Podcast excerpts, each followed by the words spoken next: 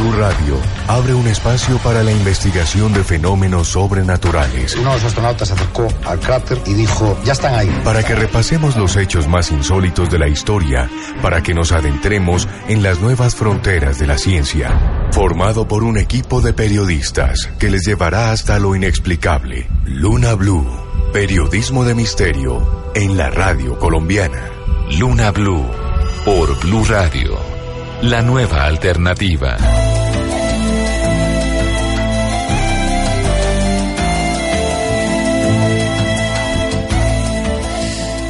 Nuestro mundo, nuestro maravilloso mundo, tiene una historia oculta, una historia silenciosa, olvidada, que de vez en cuando nos grita, que es real, que está ahí, una historia oculta que nos lleva a un tiempo pasado, a un tiempo desconocido, ignoto, un tiempo donde las leyendas, más que un mito, eran una auténtica realidad.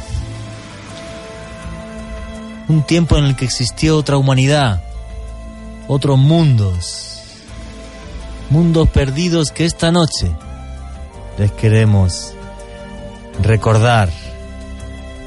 Existió la Atlántida, Lemuria, Shambhala, el país del Preste Juan, el Paititi. Nombres que para muchos significan la ciencia más heterodoxa, nombres que para otros son simplemente una fábula, nombres de mundos perdidos que muchos han buscado y hemos buscado a lo largo y ancho del planeta. Hablar muchas veces de este tipo de temas era casi impensable, ¿no? Sobre todo desde el punto de vista de la ciencia. Pero lo que tiene la arqueología, lo que tiene escudriñar el pasado, es que de vez en cuando se nos ponen encima de la mesa pruebas que le dan la vuelta a la historia. Pruebas que además son fotografiables, filmables, palpables. Año 1985. Un buceador aficionado japonés descubrió las pirámides sumergidas de Yonaguni.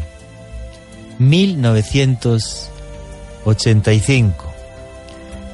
Pues 30 años después seguimos hablando sin ponernos de acuerdo sobre si son hechas por la mano del hombre o si por el contrario son una formación geológica. Las últimas investigaciones corroborarían que están hechas por la mano del hombre, toda una bomba histórica, porque no tenemos ni idea de qué civilización pudo hacer esas plataformas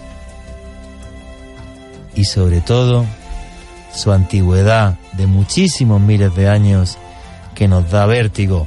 Hace muy poco, pirámides de Gunung Padang, por ejemplo, en Indonesia, 14.000 años de antigüedad.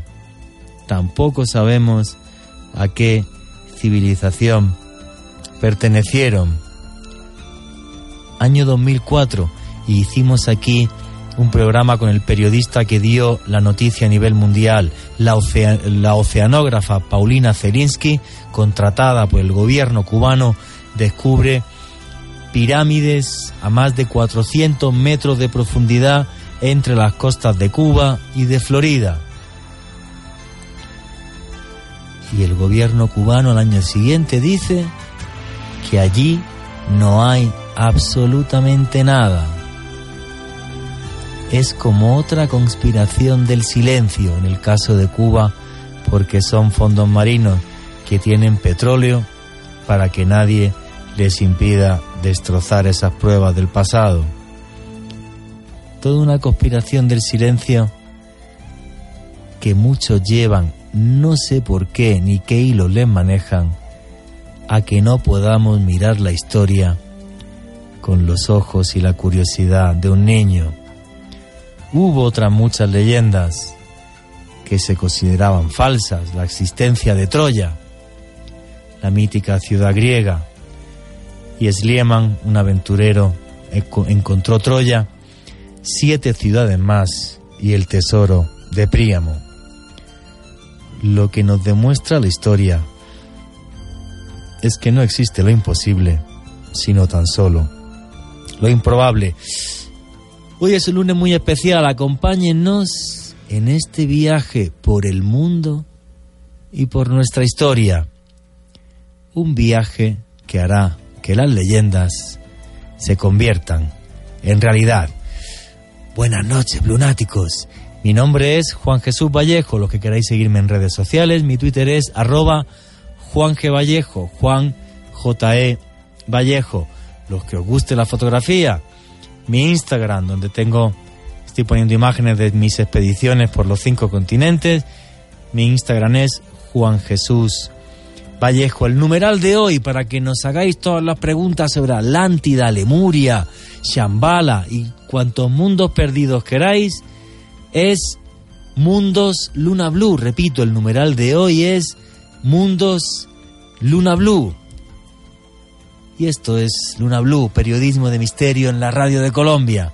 Y abrimos ya la puerta del misterio para Bogotá, Medellín, Cali, Neiva, Boyacá, Villavicencia, Bucaramanga, el eje cafetero, Manizales, Cartagena, el norte del valle, en una noche donde todos vamos a jugar a ser Indiana Jones, ser aventureros que persiguen tesoros escondidos y mundos olvidados que quizás estén mucho más cerca de usted de lo que pueda llegar a imaginarse. Ella mismo comienza Luna.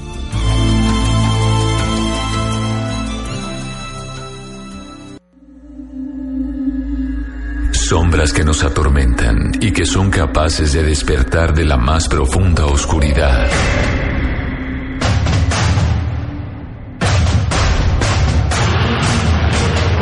Visitas de seres de otros mundos que vienen a la Tierra. ¿Quién maneja realmente los hilos del poder mundial? Nadie sabe dónde comienzan y dónde terminan los límites de la realidad. De lunes a jueves a partir de las 10 de la noche, Luna Blue. Periodismo de misterio en la radio de Colombia.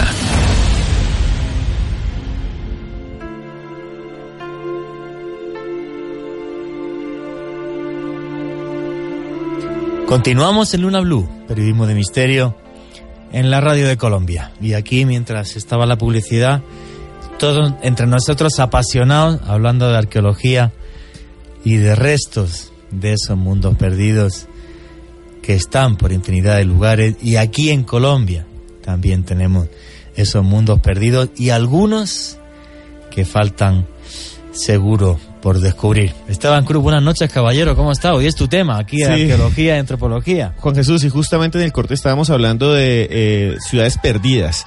Un saludo grandísimo primero a usted que nos escucha empezando esta semana. Además, estamos ya en el mes de abril, el, la, el primer programa de abril, y pues eh, les traemos un tema que es impresionante, que son las ciudades perdidas, los mundos perdidos, mundos como Troya, Sí, claro, que, apareció de repente. Durante miles, estamos hablando casi mil años, pensaron que era un mito, que alguien loco, los historiadores griegos habían escrito una historia como decir la de Ulises. Porque aparecía eso en la Iliada y en la Odisea, se hablaba de Troya, pero se pensaba que era simplemente, bueno, pues un mito, efectivamente, como se piensa que Ulises no existió. Exacto, y encontraron Troya. Y ya sabemos dónde está, está nada más y nada menos que en la Turquía actual. Porque en Turquía hay muchas más ruinas helénicas que en la misma Grecia.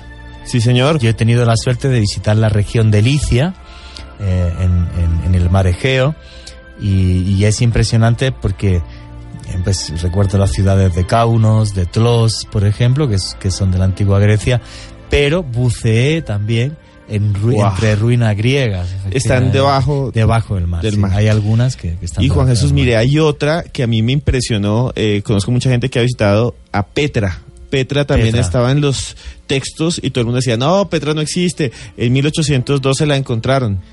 Y fue una noticia, es como se ahora encontrar en la Atlántida, literalmente. La capital del imperio nabateo, efectivamente. Que además está esculpida en las Roca. montañas, en las montañas las convirtieron en la ciudad misma.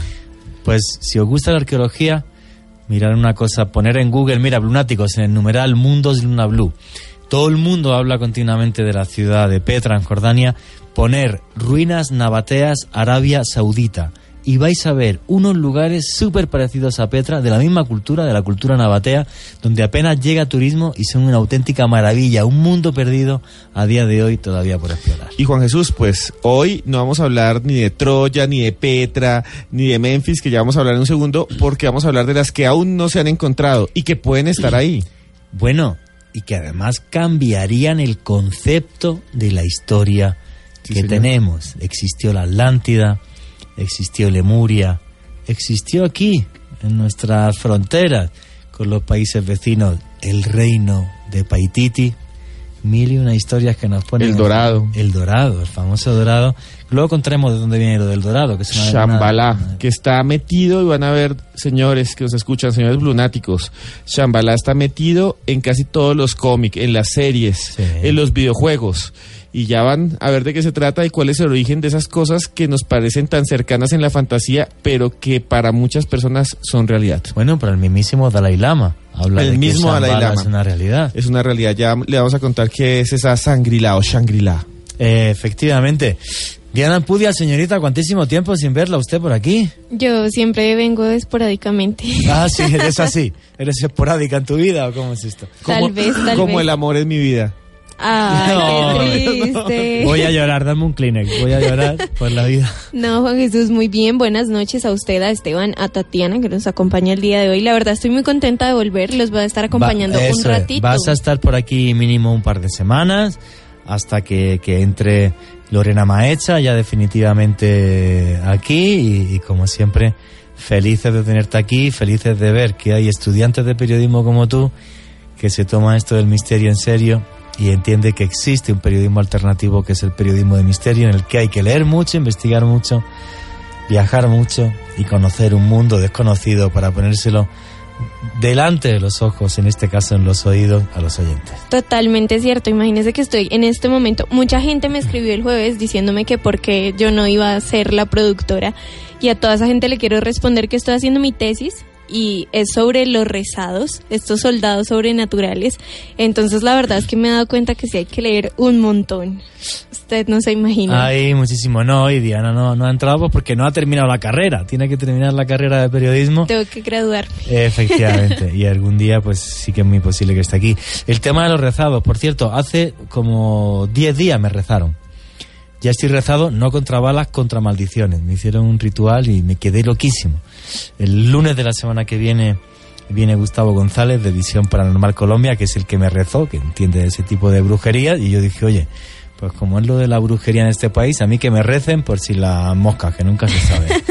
que yo en ese tipo de cosas sí que creo. Tatiana Rodríguez, buenas noches, ¿cómo está usted, señorita? Bueno, buenas noches Juan Jesús, Diana, Esteban y a todos los blunáticos. Qué rico volver acá y traer temas tan interesantes como los que traemos hoy, ciudades que muchos consideran legendarias y que tal vez puede que sean más ciertas o que sean mucho más veraces que una sola leyenda. Efectivamente, puede que la leyenda se convierta en realidad y tú que eres estudiante de antropología entiendes perfectamente esto. Bueno, pues si queréis vamos a ir entrando en materia.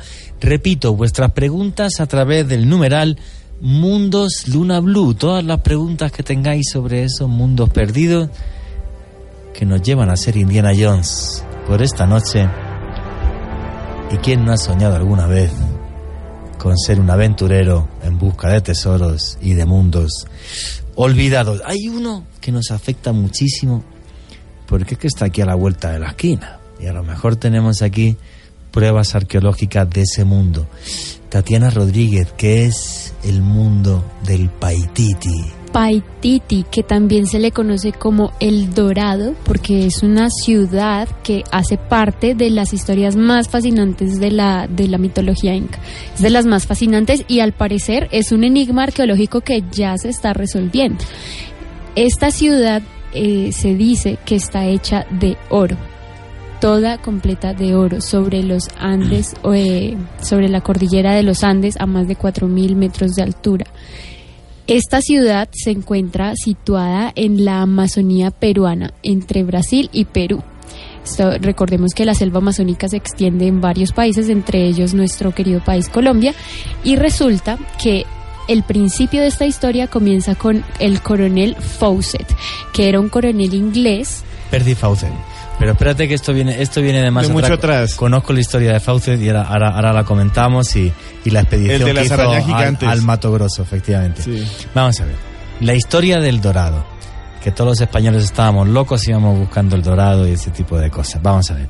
La historia del dorado viene de la ceremonia que se hacía en el lago Guatavita, aquí muy cerca de Bogotá, cuando se entronizaba a un nuevo soberano eh, muisca, se le espolvoreaba con oro y se lanzaban objetos de oro y esmeraldas y piedras preciosas al lago Guatavita. Cuando Gonzalo Jiménez de Quesada llega a comienzos del siglo XVI hasta Cundinamarca y ve que los muiscas tienen infinidad de oro, le dice, no, oro tenía mucho más un cacique que matamos aquí en una guerra civil, que se le hacían hasta una ceremonia.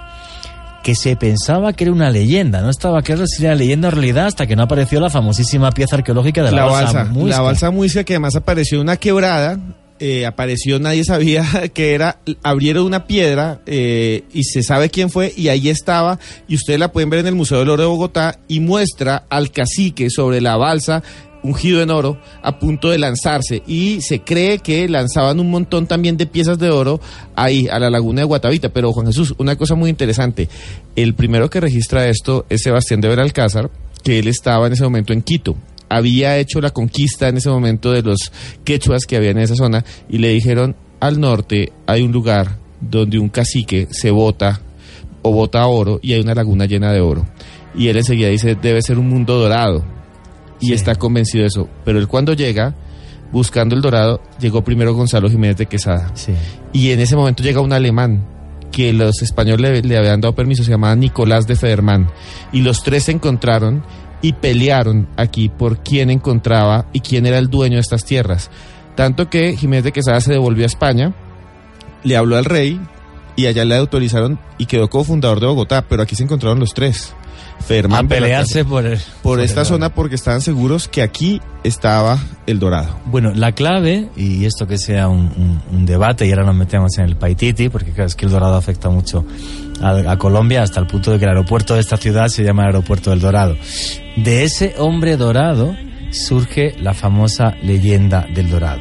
Que desde mi punto de vista, y esto, y Esteban de eso sabe mucho más que yo, vamos a ver.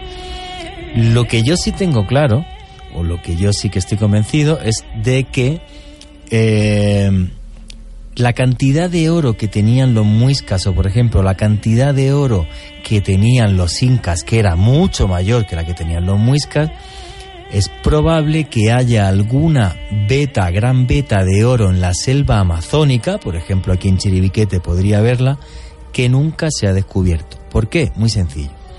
Cuando llegaron los españoles, eh, el choque bacteriológico mató al 80% de la población del continente. Y todas las tribus que estaban interco- interconectadas, hace poco ha aparecido eh, Oro Muisca, por cierto, en, México. Toda esa interconexión que había entre el mundo andino, la selva, eh, las costas, todo desapareció. Y si realmente había algún algún grupo indígena que estaba sacando grandes cantidades de oro para comerciar en la selva, murieron casi con toda facilidad, con probabilidad. Entonces ese conocimiento se perdió. Luego sí, luego hubo una deformación de la leyenda que del hombre dorado pasó a ser una ciudad y además, claro, los españoles estaban siempre como locos buscando ciudades porque las dos que encontraron así como capitales de imperio, que fueron Tenochtitlan y que fue el Cuzco, había oro a reventar. Todo el que quisiera más.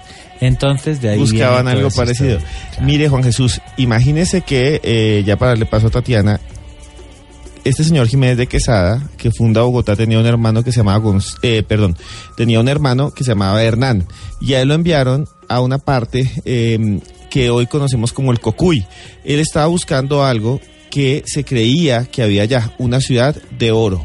También el hermano de Pizarro que se llamaba Gonzalo Pizarro, el hermano de Francisco Pizarro, el conquistador de Perú, estaba buscando algo que se llamaba el país de la canela estaban obsesionados que había una zona del mundo donde había mucha canela. La canela también era una Pero es que lo que pasa era, eso era porque pensaban que esto era las Indias, Exacto. todavía no sabían que era América y como de las Indias venía muchísima canela, ellos buscaban el, país, de, la, canela, para quedárselo, Y efectivamente. resulta que eh, ahí había un lugarteniente muy famoso que se llama Francisco de Orellana, que fue que eh, al final le puso el nombre al río Amazonas como Amazonas. Efectivamente. Y Orellana se fue a buscar el dorado.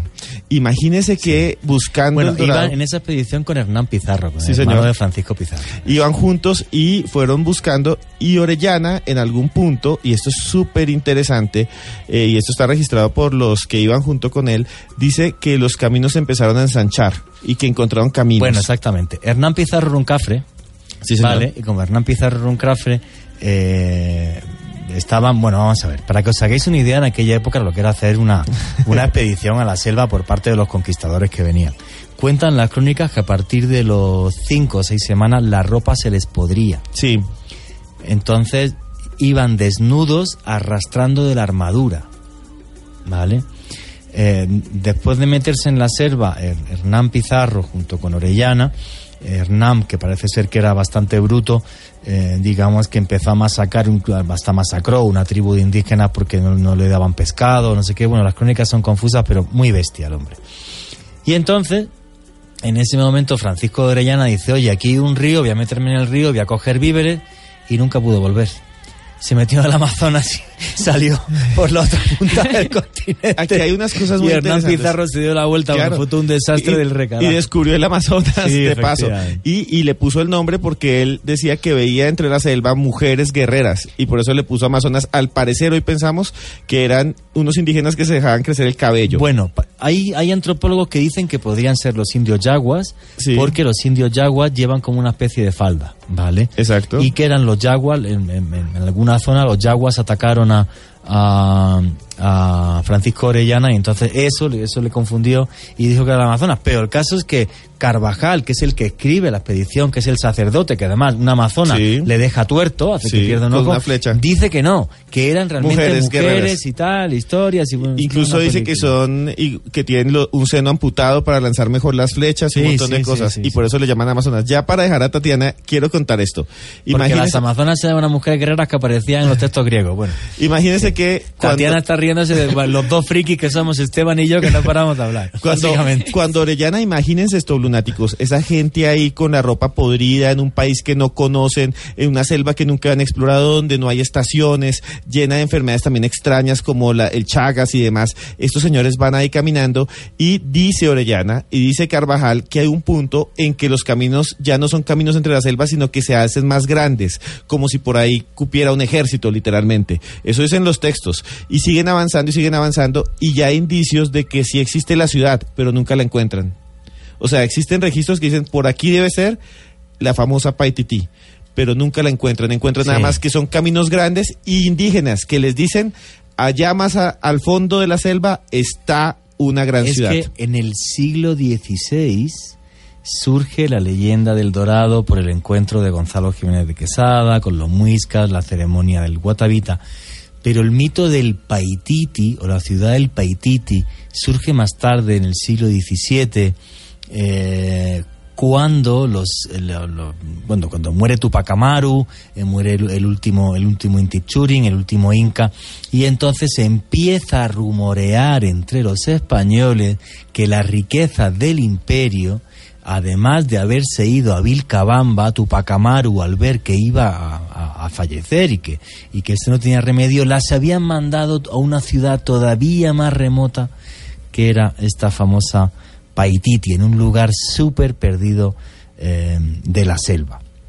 ¿Vale? Ahí es donde nace la leyenda del Paititi, más peruana que colombiana. Sí, en señor. Colombia Además- nace la historia del dorado, mientras que en Perú nace lo del Paititi. Además que usted menciona que nace en el siglo XVII y precisamente Fawcett se basaba en un documento del siglo XVIII que estaba en portugués que daba, digamos, como rastros de esta ciudad olvidada.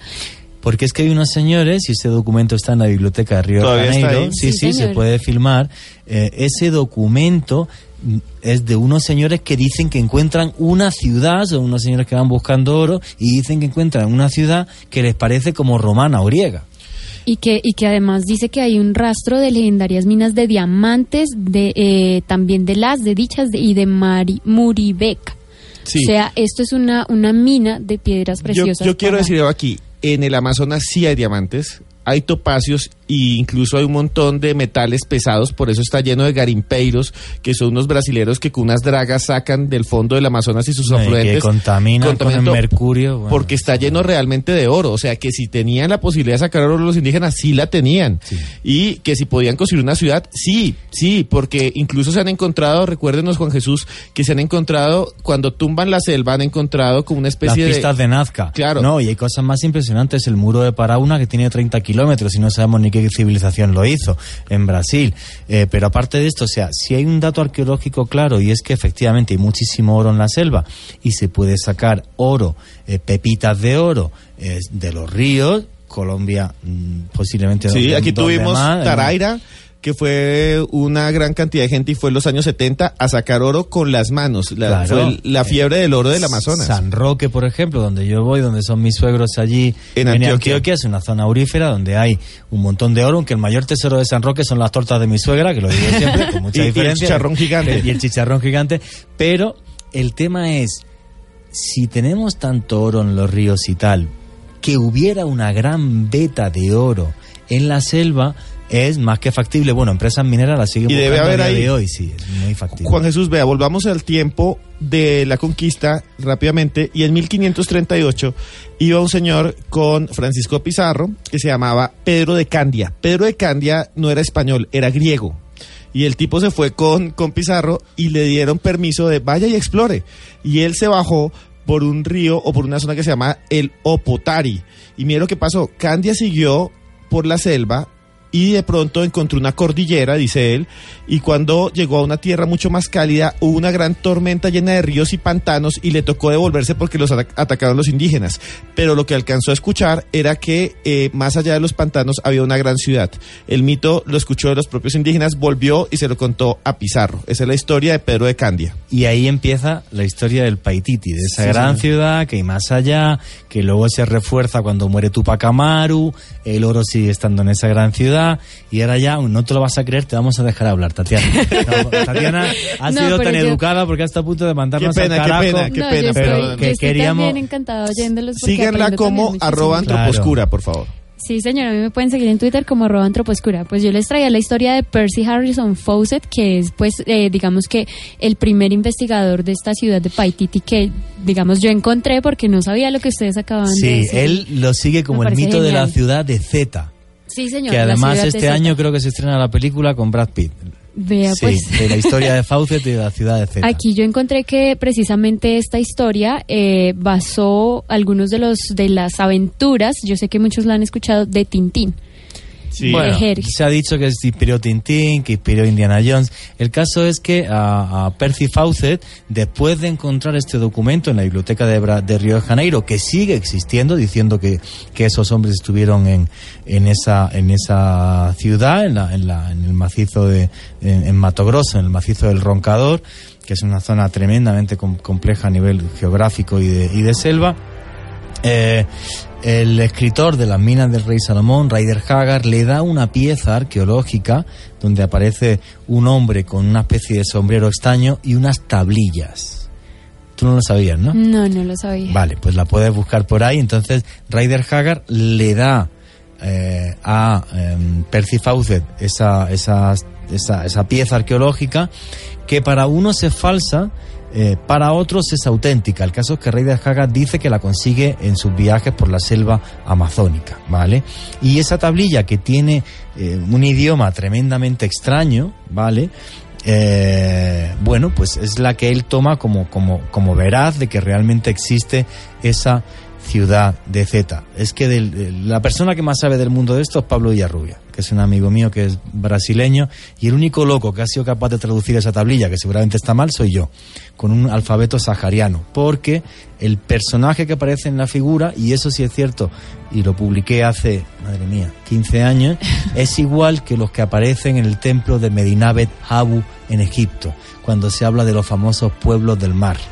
Si buscan Medinat Ben Habu, del Mar en Google, si no ponerlo alguno por ahí, eh, veréis que aparecen unos señores que atacan en Egipto que nunca estuvo claro de dónde vinieron, ¿vale? Y que tienen un tocado, un tocado es una especie de sombrerito parecido, muy parecido al que aparece en esa tablilla que Ryder Haggard le dio a Percifauce.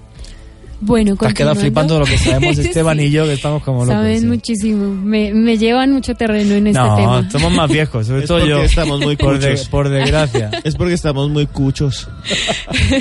Bueno, yo también quería mencionar que eh, esta historia de la ciudad Z también inspiró una, un libro de Arthur Conan Doyle que se llama Los Mundos Perdidos, El Mundo Perdido. Bueno, les quería contar que me estuve encontrando con un artículo publicado en una revista bastante, no sé, como controversial desde mi punto de vista porque nunca imaginé que fuera a encontrar algo así en esta revista. Se llama Forbes. Yo creo que muchos saben que esto es Forbes, le dicen mucho. Forbes, sí, la Sí. que salen todos los tíos con mucha plata. Sí, exactamente. La lista de los ricos es de Ay. Forbes. sí. O Exactamente. sea, la que nunca el año- estaremos ninguno de nosotros cuatro. Bien. Tal vez sí, porque encontré esta historia. Ah, vale, o sea, si encontramos Paititi nos llevan ahí, vale, vale. sí, bien, bien. señor. Bueno, resulta que eh, estuvieron publicando un artículo en el que unos arqueólogos eh, estuvieron incursionando las selvas peruanas y también brasileras para buscar esta ciudad perdida. Y resulta que hallaron más de 40 sitios arqueológicos con eh, rastros de la ciudad de Paititi. Efectivamente, y eso es lo que hace unos meses nos estuvo contando aquí Pablo Villarrubia, que algunos piensan ya que son realmente las ciudades de las Amazonas eh, y que efectivamente que lo que dijo Diego Carvajal es completamente cierto y que luego murieron por el choque bacteriológico. Y, y qué Tatiana, qué buen dato, Tatiana. Tatiana, eso está en la revista Forbes, Sí, una de las señor. revistas más importantes del Sí, mundo. señor. Esto no Sí. está porque lo dijo alguien en una esquina, Y es no. que- No lo Es hemos no contado lo Esteban y creía. yo, esto, esto lo dijo Forbes. Sí, señor, y no, y es que no me lo creía porque yo dije debe ser alguna parodia de Forbes cierto, o algo. es no, es, es cierto, cierto, es, es cierto. totalmente cierto. Y pues resulta que eh, dentro de estos descubrimientos de estos sitios arqueológicos se encontró un camino que era el que seguían los, eh, los exploradores, que era el camino de piedra. Que ellos decían, el camino de piedra lleva directamente a la ciudad de Paititi. y Pues- se incursionaban en, en viajes de más de siete días para y se metían, de- eso era en Brasil, se metían por la zona de Brasil. Sí, señor. Pues vea Vale. que ese camino de piedra me suena muy a lo que decía Orellana. Orellana decía que iba caminando en la selva y había un camino de piedra que cada vez se volvía más ancho, pero que no pudieron seguir. Bueno, yo, yo puedo... Ahora, seguimos y yo os comento una cosa que viví en Perú muy, muy interesante en la época en la que estuve viviendo ahí. Sigue, por favor. Sí, señor. Pues resulta que al lado de este camino de piedra también se encontraron con otro camino, como le llamamos aquí comúnmente un camino del conejo, se encontraron de, con, también con este camino. Y en- dentro del camino de su exploración encontraron también una casa que al parecer, o ellos atribuyen eh, a, eh, digamos, sitios de descanso de los eh, indígenas cuando huían de los españoles, porque recordemos también que, digamos, muchas de las leyendas nacen de de, de tipo de ciudades perdidas, con oro, a que los eh, indígenas huían de los conquistadores españoles. Sí, es que lo- los españoles entraron relativamente poco en la selva. Sí, ¿Por qué? señor. Porque en, en- en- en un sitio llano y frío como Bogotá, defenderse cuando vas a caballo con una armadura es muy fácil.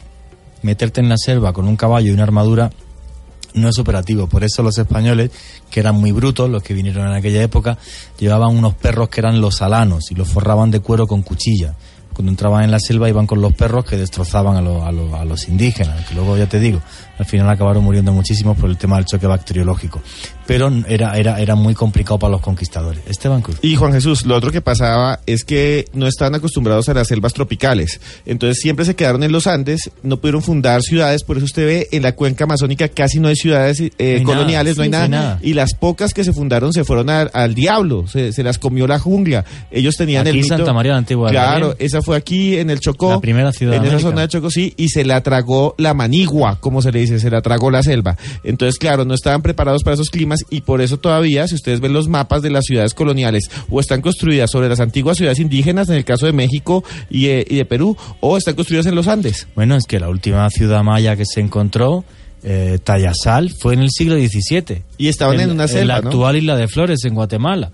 Eh, no han quedado ni, ni, ni ruinas, lo destrozaron todo, cerca relativamente de Tikal, pero, o sea, porque no se metían en la, en la, en la selva, les era tremendamente complejo porque no tenían la superioridad militar que tenían en terrenos fríos y llanos.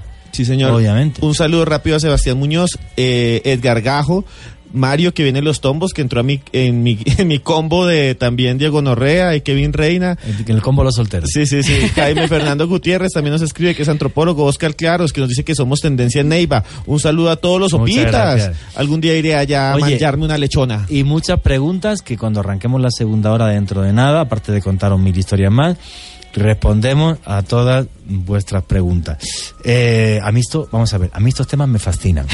y lo que está sucediendo ahora con Tatiana, con Diana, Diana está un poco muda, pero no os preocupéis que ahora hablará.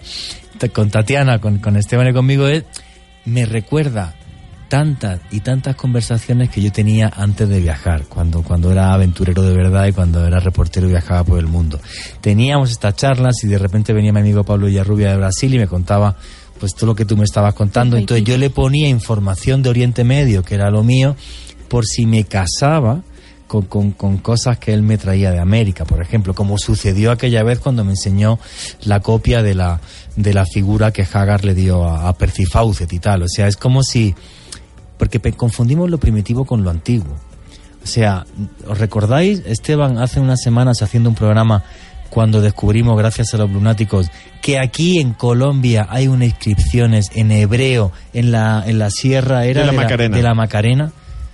Increíble. ¿viste? Una Y no- Sí, noticia ¿verdad? que publicó el Increíble. tiempo, ¿no? increíble. Entonces, cuando uno ve esas cosas, te das cuenta que el mundo quizás era más pequeño de lo que nos imaginamos.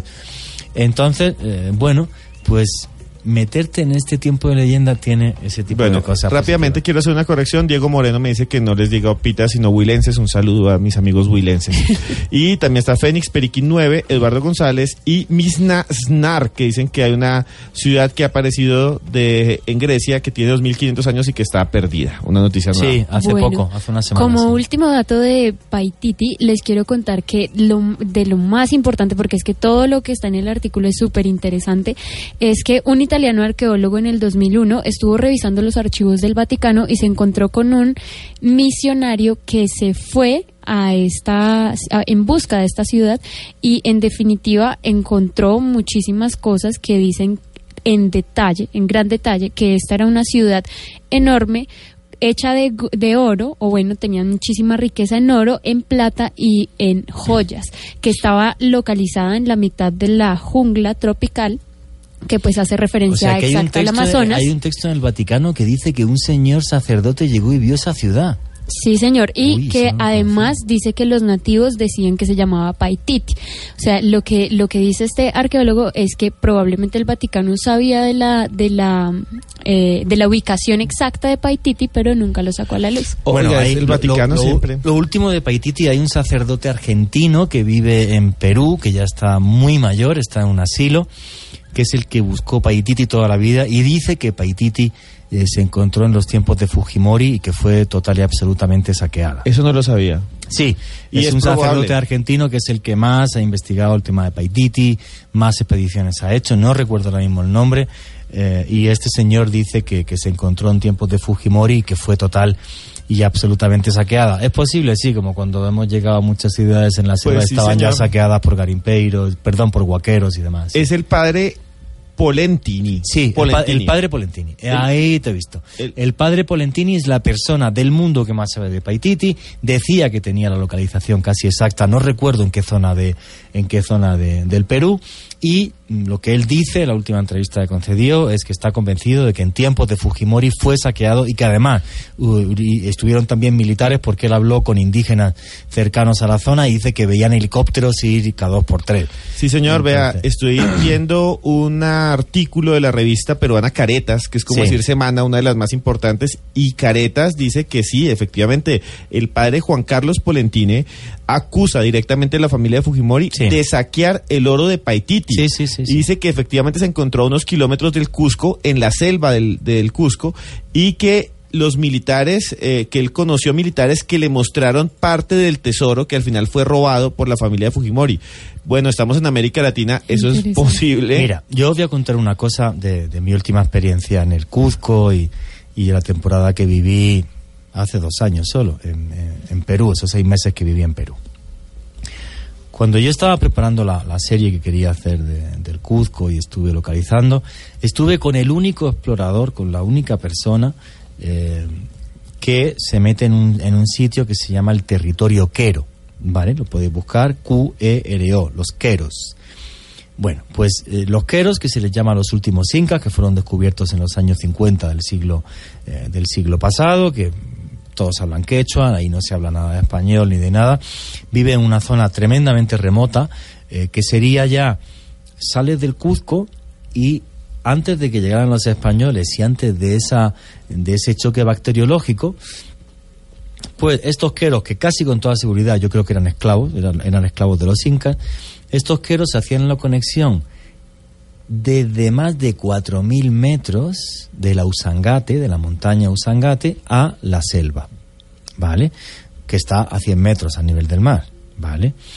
Eh, estos queros, eh, en sus leyendas y en sus cantos, hablan de ese mundo del Paititi. ¿vale? Y lo, lo alucinante de, de esta historia es que ellos dicen, no, si nosotros es que la gente se murió y nos quedamos aquí, pero sabemos que hay una tribu de queros mucho más abajo. Y efectivamente están los queros de abajo.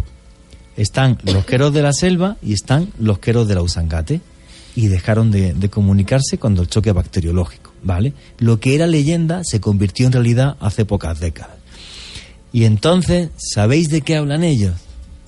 Es que esto me dejó loco porque yo ¿De vi, las, hablan, Juan? vi las imágenes. Yo creo que esto nunca ni se ha publicado, tío. O sea, es una cosa que yo algún día me gustaría hacer un documental. ¿De ellos tienen una danza del Zapaj Chuncho. ¿Sabes qué es eso? No. El hombre poderoso. El gran indígena amazónico que vivía en la selva. ¿Y sabes cómo lo pintan?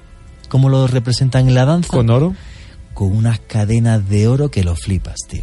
Impresionante. Como que ellos, que iban del Cuzco hasta la selva, hablaban con el Zapac Chuncho y ese Zapac Chuncho les cambiaba oro pues por llamas, por comida, por otras cosas. Y lo representan así. Es que me impresionó mucho cuando vi la danza del Zapac Chuncho, donde se ponen unas cadenas enormes de oro, el Zapac Chuncho. Entonces me quedé loquísimo, me dieron una gran... Bueno, para que os hagáis una idea, una idea. Es una zona que ni siquiera ninguna expedición de National Geographic ni de nada ha hecho una expedición desde la Usangate hasta la selva a día de hoy. Por el camino. Nada. Todavía está sin ni siquiera sin explorar y sin filmar. Y ellos, a los queros, les da miedo porque dicen que cuando llegas a la selva están los guairichunchos. Sí, señor. ¿Sabéis lo que son los guairichunchos? No. Los guairichunchos son unos indios que ellos dicen que te matan con las flechas invisibles. Sí. ¿Sabes qué son? Cerbatanas con dardos envenenados. Entonces dicen que llegan, hay un momento en el que llegan muy abajo, que cuando ven las huellas desnudas, de pies desnudos, salen corriendo y se vienen. Pero y no quieren bajar. Eso es muy interesante porque muchas ciudades perdidas tienen como esa, esa creencia que hay una, un grupo que Protector. protege, ajá, que Protector. protege la entrada Eso, de la ¿eh? ciudad. estos guairichunchos y luego más allá en la selva el Zapac chuncho, que es ese indígena que tenía muchísimo oro con el que ellos comerciaban. Cuando lo vi en las danzas, cuando me lo enseñó mi amigo Antoine Georges, que es un francés que está en que conoce esa zona, casi lloro, o sea, no me lo podía creer. Porque era como de repente, tantos años siguiendo la leyenda, tantos años siguiendo la historia, y luego además te dicen, no, como eres español, que te va a robar el oro o algo así, ¿no?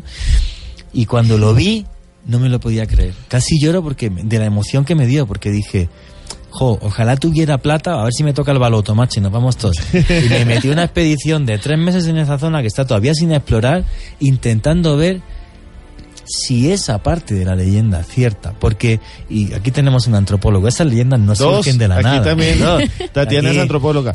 Bueno, ya muy Juan. Jesús, yo creo que ya la otra, en la otra hora vamos a contarles cosas impresionantes. Me vamos emocioné, a contar más. siento, me emocioné. Eh, todos con el numeral Mundos Luna Blue. Pregúntenos eh, en sus comentarios, porque como siempre comenzamos la siguiente hora con sus palabras. Y bueno, eh, saludo rápidamente a Diana Pardo, a Néstor Red, a Gata Blunática, a Andrés Arias B. Ya volvemos entonces, Juan Jesús. La siguiente hora prometemos que Diana va a hablar y además de eso tenemos Y muchísimas... también Antroposcura también va a hablar. Vamos a dejar hablar. Y bueno, todas vuestras preguntas sobre esta historia del Paititi, eh, sobre esta historia del dorado que afecta tanto a Colombia a través del numeral Mundos Luna Blue, Que somos cinco en tendencia, gracias. cinco qui- quintos del país ya en Trending Topic. Esto me ha encantado porque ha sido una tertulia realmente entre amantes del, del misterio y de la historia. Continuamos en Luna Blue, periodismo de misterio en la radio de Colombia. Había un lunático que decía a través de- del Twitter, estaba intentando ver algunos de los mensajes, que, que escucharnos a Esteban y a mí era como, como, como tomar un café de tertulia de misterio. De eso se trata Luna Blue, ¿no? que sea todas las noches una tertulia de misterio donde todos aprendemos de todo y yo el primero de vosotros, eh, lunáticos. Por cierto, Sebastián Muñoz ha puesto el tráiler ya de la película sobre la búsqueda de la ciudad de Z, lo he retuiteado, también está en mi Twitter, en arroba Juan G. Vallejo, arroba Cruz Escribiente, arroba Antroposcura y arroba Desmejorada guion al piso. Yo no lo había visto, he visto un poquito y me parece una maravilla. ¿Qué preguntas hay de los lunáticos, chicos? Aquí tenemos a Oscar Javier Marínez que nos pregunta que cómo es la historia de las letras hebreas en la Macarena, que le contemos un poco. Bueno, eso es un periódico que apareció, un Blunático nos lo envió, Sí. es de los años 80, eh, lo reseña el tiempo de una fotografía y es uno de los misterios que tenemos Que investigar. Que investigar. Ojalá tuviéramos plata y pudiéramos empezar a viajar. Yo estaría en la Macarena haciendo el programa en directo mañana al lado de eso grabado. Las fotos eran clarísimas, los símbolos hebreos y los lingüistas que habían intervenido. Yo leí el artículo del tiempo eh, que habían intervenido, lo dejaban clarísimo que eran inscripciones hebreas. Eh, una cosa que mm, yo no conocía, no sé si Esteban tú tampoco, ¿no? Lo conocía, ¿no? Una cosa que nos dejó a todos tremendamente. Nunca, nunca había escuchado de eso. Eh, de esa época, pues hay muchos misterios por buscar. Las esferas de San Juan de Arama que cayeron del cielo. Está, por ejemplo, también las huellas eh, de los submarinos nazis que aparecieron supuestamente en el Esto es muy San sencillo. Andrés. A través del numeral Mundo Luna Blue, por favor, pedirle a Caracol Televisión que nos dé un programa de misterio y entonces vamos a la Sierra de la Macarena, vamos a San Juan de Arama y vamos a recorrer Colombia con todos sus misterios. Caracol Televisión o cualquiera que nos pague bien, pero bueno, principalmente Caracol Televisión, que ahora mismo es la que nos paga. Pero sí, me encantaría poder hacer un, un, un programa donde pudiéramos ir in situ o mandar reporteros a esos lugares a investigarlos porque, porque, porque están ahí, vamos, lo tengo súper claro. Juan Jesús, rápidamente un saludo a Edgar Gajo, que tiene una pregunta para ustedes. Es esta. ¿Qué tan cierto es que debajo de la llamada o el llamado Triángulo de las Bermudas existe una civilización oculta con el numeral Mundo Luna Blue, Mundos Luna Blue? Bueno, vamos a ver. Ha- había ciertas personas que decían, sobre todo Charles Berlis, que es el que hace eh, el famosísimo libro sobre el Triángulo de las Bermudas. También, bueno, Charles Berlis un escritor que hizo también la Atlántida, el, el- el octavo continente y, y muchas cosas así. Comentaban que a lo mejor eh, lo que había en el Triángulo de las Bermudas era anomalías electromagnéticas de alguna antigua civilización que tenía una tecnología tremendamente superior y eh, eso hacía que se desorientaran eh, aviones y, y barcos. Lo que sí es cierto es que en el año 2004 Paulina Zelinsky, una oceanógrafa contratada por el gobierno cubano para hacer prospecciones bajo el mar en busca de petróleo, dijo, afirmó y publicó las fotografías de que había una ciudad a 400 metros de profundidad con sus pirámides. Las fotos son tremendamente eh, clarísimas. Esto lo sacó a nivel mundial, esta noticia, Luis Mariano Fernández, buen amigo mío, que hizo con nosotros un programa con las declaraciones de Paulina Zelinsky. Ahora el gobierno cubano, y como decimos en mi país, no sé si aquí también, donde dijo digo, digo, Diego, ya dice que la ciudad no está, qué pena contigo, hay petróleo, me interesa más, básicamente. Pero esa- ese descubrimiento sí refrendaría que realmente hay una ciudad entre Cuba y la Florida. También nos pregunta Andrés Arias qué sucedió con el enigmático pueblo de Anasazi. los Anasazi o los indios pueblo, eso es en Estados Unidos. Y la desaparición de los Anasazi es eh, parecida, por ejemplo, a la de los mayas, o sea, o la la civilización de San Agustín. De repente desaparecieron. Hace un par de años unos arqueólogos dijeron que tuvieron una gran crisis y se acabaron comiendo los unos a los otros y cayeron en el canibalismo. No está demostrado al 100%, ni mucho menos. Los indios Anasazi o pueblos, se les llama así porque dejaron eh, unas ruinas que eran, eh, bueno, pues unos pueblitos dentro de ciertos cañones en- en- muy al sur de Estados Unidos. Y que dieron lugar a la leyenda de las siete ciudades de Cíbola. Alvar Núñez, cabeza de vaca, que es el primer europeo que llega a Estados Unidos, el primero, por ejemplo, que dibuja bisontes norteamericanos, eh, que además tiene una historia para hacer un día un programa, porque fue esclavo, se escapó, una historia increíble. Y eh, le hablaron de que había unas ciudades, que se acabaron llamando las ciudades de Cíbola, y efectivamente es que había pequeñísimas ciudades en esa zona sur de Estados Unidos. Y yo quiero ah, sa- saludar a Ani, que dice que ya compró mi libro vampiros, caníbales y payasos asesinos. Ahí le di retweet. Gracias, Ani, arroba Anita8690. Oye, ahora que has dicho eso, no sabes la cantidad de gente que me ha escrito que no encuentra mi libro en librería panamericana. Se agotó. Os voy a dejar un teléfono que es el 285-3148. Repito, 285-3148. Es un teléfono de aquí de Bogotá. Es una distribuidora. Creo que quedan 30 libros. Sí. Ahí, entonces si llamáis ahí, os los mandan a casa sin gastos de envío. Juan Jesús, y si no cogió en el número, ya usted más adelante lo pone en su Twitter, que Sí, es arroba Juan Valleje, Twitter y ahí lo pueden buscar. Y yo quería decir también eh, un saludo grandísimo a Bracamonte Blue, que nos saluda a todos. Qué tipo tan querido. Algún día quisiera conocer a, nuestro Bracamoncito Blue. Y bueno, Jaime Fernando Gutiérrez eh, dice que esa ciudad, que él es antropólogo como yo, estudió conmigo, la llama Ciudad Mega y está a más de 700 metros debajo del nivel del mar. Wow, Ciudad Eso Mega, es. más de 700 metros bajo el nivel del mar. También hay otra pregunta, por ejemplo, Edgar Gajo dice si en la biblioteca del, del Vaticano puede haber mucha información sobre ciudades perdidas. No creo. El, famosísimo archivo secreto del Vaticano, que de secreto tiene poco, pues bueno, secreto sí es secretísimo, no se sabe qué dentro, son 7.000 legajos, para ser exacto, es lo que hay en ese archivo secreto del Vaticano. Hace pocos años además se hizo una exposición donde se podían ver algunas de las cosas que hay, que hay allí. La biblioteca está, se sabe que está, pero el contenido de esos 7.000 legajos no va de ciudades perdidas, sino de textos alusivos a la vida de Cristo muy antiguos. Entonces es algo que el Vaticano pues saca muy de vez en cuando algún dato. También un saludo a Carlos M que nos comenta que en Providencia aparentemente hay un planchón nazi hundido por ellos Ese es mismos. el que estaba eh, yo diciendo que incluso hay varios documentales y nadie ha podido ir hasta allá a volver a grabarlo. Hay uno de los 80 donde sí eh, aparentemente es un barco nazi hundido frente a la costa de Colombia, pero pues nadie volvió.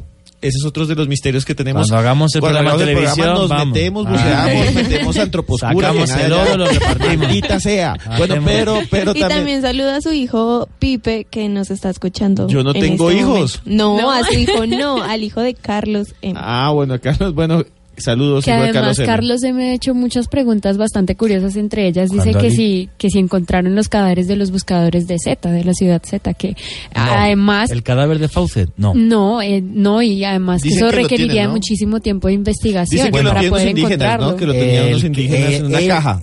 Bueno, eso es lo que dice Pablo Villarrubia, mi, mi amigo que fue el que estuvo allá, el que fue el que hizo todo el recorrido por el roncador y dice que, que bueno, que había unos indígenas que tenían un esqueleto que a lo mejor era de él, pero tampoco hubo plata para investigar más y, demás. Sí es cierto que el diario de Fauce salió y es un libro que se puede se puede comprar. Juraría que el título es A través de la selva amazónica, me parece que se llama el libro, que es el Que diario. además a, a mí me parece importante como para las personas que no conocían la historia de Percy Fawcett, que él se extravió, digamos, en su última eh, expedición que fue en 1925. Él entró a la selva amazónica y de allí jamás volvió. Sí, efectivamente regresó su hijo, el, el Mire que diario, eso pero de la normal, selva hay un montón de cosas. Vea, yo antes de hacer una pregunta aquí a todos ustedes que nos hace Anderson, yo quiero contarle una anécdota. Alguna vez fui a Leticia y en Leticia me puse a hablar y una gente me contó que en varios grupos indígenas habían en algunos pueblos y los veían con mucha veneración elementos de la conquista como espadas, como partes de, no sé, como partes de armaduras, cota de malla que son camisas de malla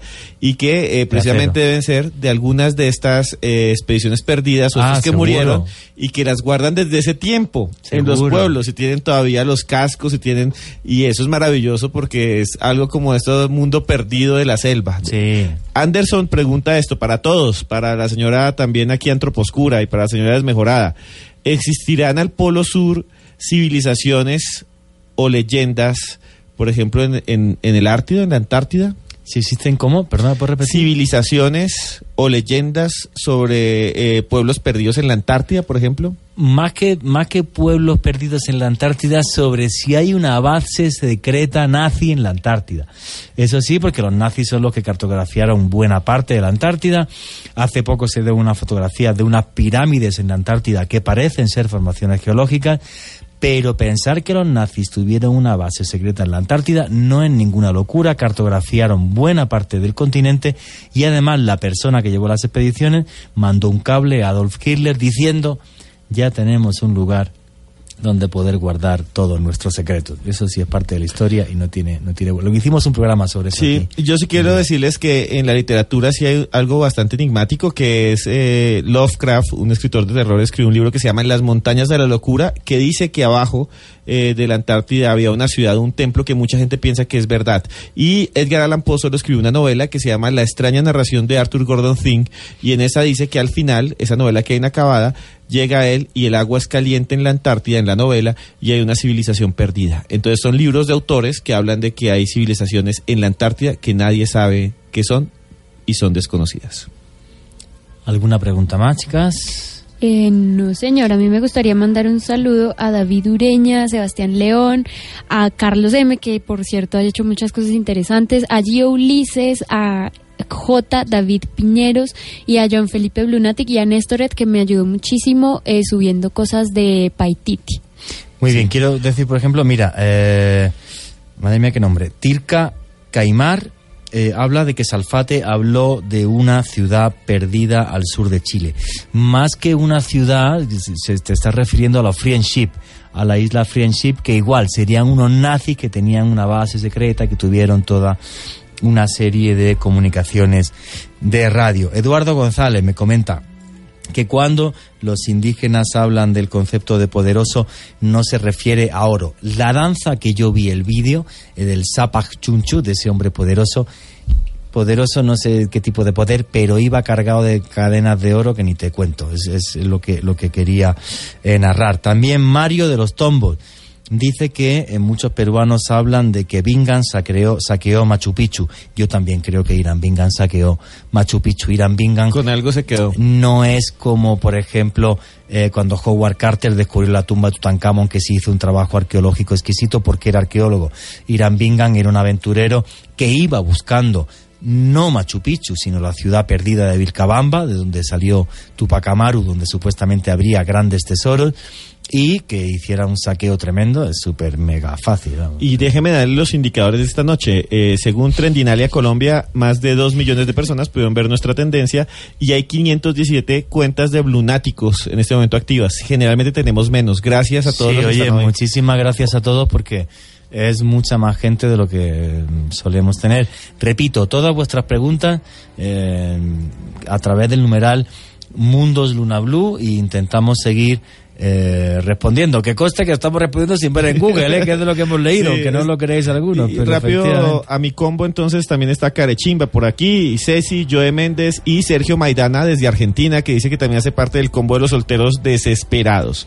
O yo, señorita Diana Pardo, solteros Que además, desesperados. además Oye. Esteban Joe Méndez está preguntando si tenemos información seria respecto al libro amarillo. No sé. El libro amarillo de, de- de la ciudad Z.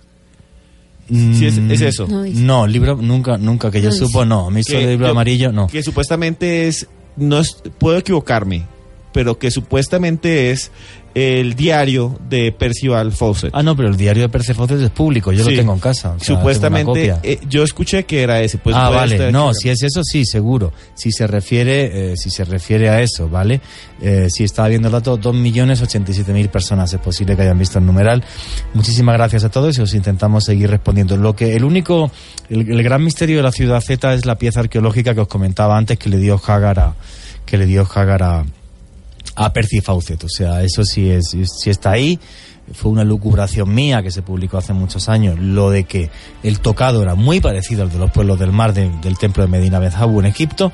Eh, y ya, esa, esa es la historia. ¿Alguna pregunta, algún comentario? Aquí Andrés Arias nos vuelve a preguntar qué, le- qué pasó con la civilización perdida de los Cascara, de la que hablan los nativos Opi. No conozco eso. Ni idea. Lo aceptamos. De eso no tengo, No tengo conocimiento. ni idea. Tema no anotado sé. para investigar. Y aquí hay otro que también me gustaría preguntar a mí personalmente también, que propone Kevin Reina. ¿Qué conocen de Aztlán, la ciudad perdida de los aztecas? Bueno, pero ahí se, se mezcla con el Es mito de la místico. Atlántida. No, o sea, es como, vamos a ver. Mira, y así me meto en lo de la Atlántida, ¿vale? Sí, se habla de Aztlán, igual que los celtas hablan del Avalon, ¿vale? Pero sería ese continente o esa, o esa gran ciudad que habría en el centro del Atlántico, ¿vale? Es más, Atlántico, Aztlán, ¿vale? O sea, viene igual. Bueno, o- me- nos metemos en la Atlántida. De una, de una. De una. Déjeme decir Sí. una cosa de. Aslan rápidamente. Eh, hay un antropólogo que era un antropólogo chicano, o sea, norteamericano, muy conocido por todos mis colegas que se llama Carlos Castaneda. Carlos Sí. Castaneda escribió un libro que se llama Las enseñanzas de Don Juan, en el que él va con un chamán y le dan un montón de hongo que se llama peyote, un hongo que se llama peyote, Sí. que es como decir la ayahuasca o el yagé. Bueno, de ahí sale Sí. la mezcalina. Exacto. que- y se ve todo de unos Y en teoría, él escribió un libro que se llama Viaje a Aztlán y él llega a la conclusión de que Aztlán existe pero como algo espiritual. Bueno, este se comió todo el peyote y luego Sí. ya a partir de ahí, cada uno. Y este libro fue muy importante en los 60, claro. Y es como los la ciudad, aquí hay otra ciudad que supuestamente es espiritual. ¿Manoa? Manoa. Es algo Manoa, parecido. deberíamos traer un día al que hizo el libro de Manoa, efectivamente. es algo parecido, además. como que es espiritual la Sí, ciudad. pero como es un tema espiritual y tal, historias y el plano astral y ese tipo de cosas que a mí veces que me, me- Sí, me hacen que desconfíe Las mucho. larvas. Las larvas astrales, ese tipo de cosas que yo no me las creo, lo reconozco. Entonces, una cosa es, por ejemplo, que no creo que dé tiempo a hablar hoy, de la ciudad de Shambhala y Sí. que el Dalai Lama hable de ella y estemos hablando de un tema religioso tremendamente complejo que no va a dar tiempo hoy a, hoy a, hoy a contar. Decía antes Edixon Giraldo, no va a dar tiempo, efectivamente, teníamos cuatro temas y no, llevamos uno. Eh, no os preocupéis que dentro del mes que viene hacemos otro programa sobre mundos perdidos y, y- y listo, porque no va, no va a dar tiempo. Y bueno, eh, teníamos como ocho temas, los dejamos en cuatro, no va a dar tiempo a hacer dos. Pero bueno, nos metemos en Atlántida, ¿vale? Vamos a ver. Hay unas obras de un señor que era un filósofo griego que se llamaba Platón, ¿vale? Y eh, a Platón, cuando era niño, hubo un señor que se llamaba Solón, que era un sabio eh, griego, que fue hasta Egipto y estuvo con los sacerdotes del templo de Sais. Y los sacerdotes del templo de Sais le hablaron de que mucho tiempo atrás de los egipcios ya existió otro pueblo que eran los atlantes, ¿vale? Y que este pueblo, que eran los atlantes, tenían una gran isla que era donde había una gran ciudad, que era la ciudad de la Atlántida. Esa ciudad fue construida por dioses, no por hombres. Y ellos, claro, cuando hablan de dioses, pues entonces, esos dioses, ¿qué es lo que hacen? Los convierten en griegos. Y dicen que ese dios que hizo la Atlántida fue Poseidón. Describen la Atlántida con una serie de circunferencias, de canales por las que se podía viajar, en una, especie de Venecia a lo grande, ¿vale? Eh, además hablan de murallas de un metal que se llamaba el oricalco, no sabemos qué es el oricalco, posiblemente algún tipo de aleación de oro con bronce. Bueno, pues esto fue una gran civilización que le dijeron a Solón los sacerdotes de Sais. En concreto, esa charla tuvo lugar en el siglo VI antes de Cristo. ¿Qué es lo que sucede? Desde entonces, porque Platón además insiste en que esto es un relato veraz, que no está hablando de fábulas, desde hace esos dos mil años, infinidad de investigadores han buscado la Atlántida, ese mundo que crearon los dioses con una civilización y una tecnología muy adelantada a su tiempo y que de repente hace muchos miles de años desapareció. ¿Vale? Entonces, todo esto resurge en el siglo XVI, porque hay un arqueólogo italiano, un- bueno, en aquella época no había ni arqueólogos, hay un erudito italiano que es Girolano Fracastoro. Y Girolano Fracastoro lo que dice, hoy va, pero si hay pirámides en Egipto y si hay pirámides en América, es porque tuvo que existir esa Atlántida. Y a partir del siglo XVI cada vez coge más fuerza.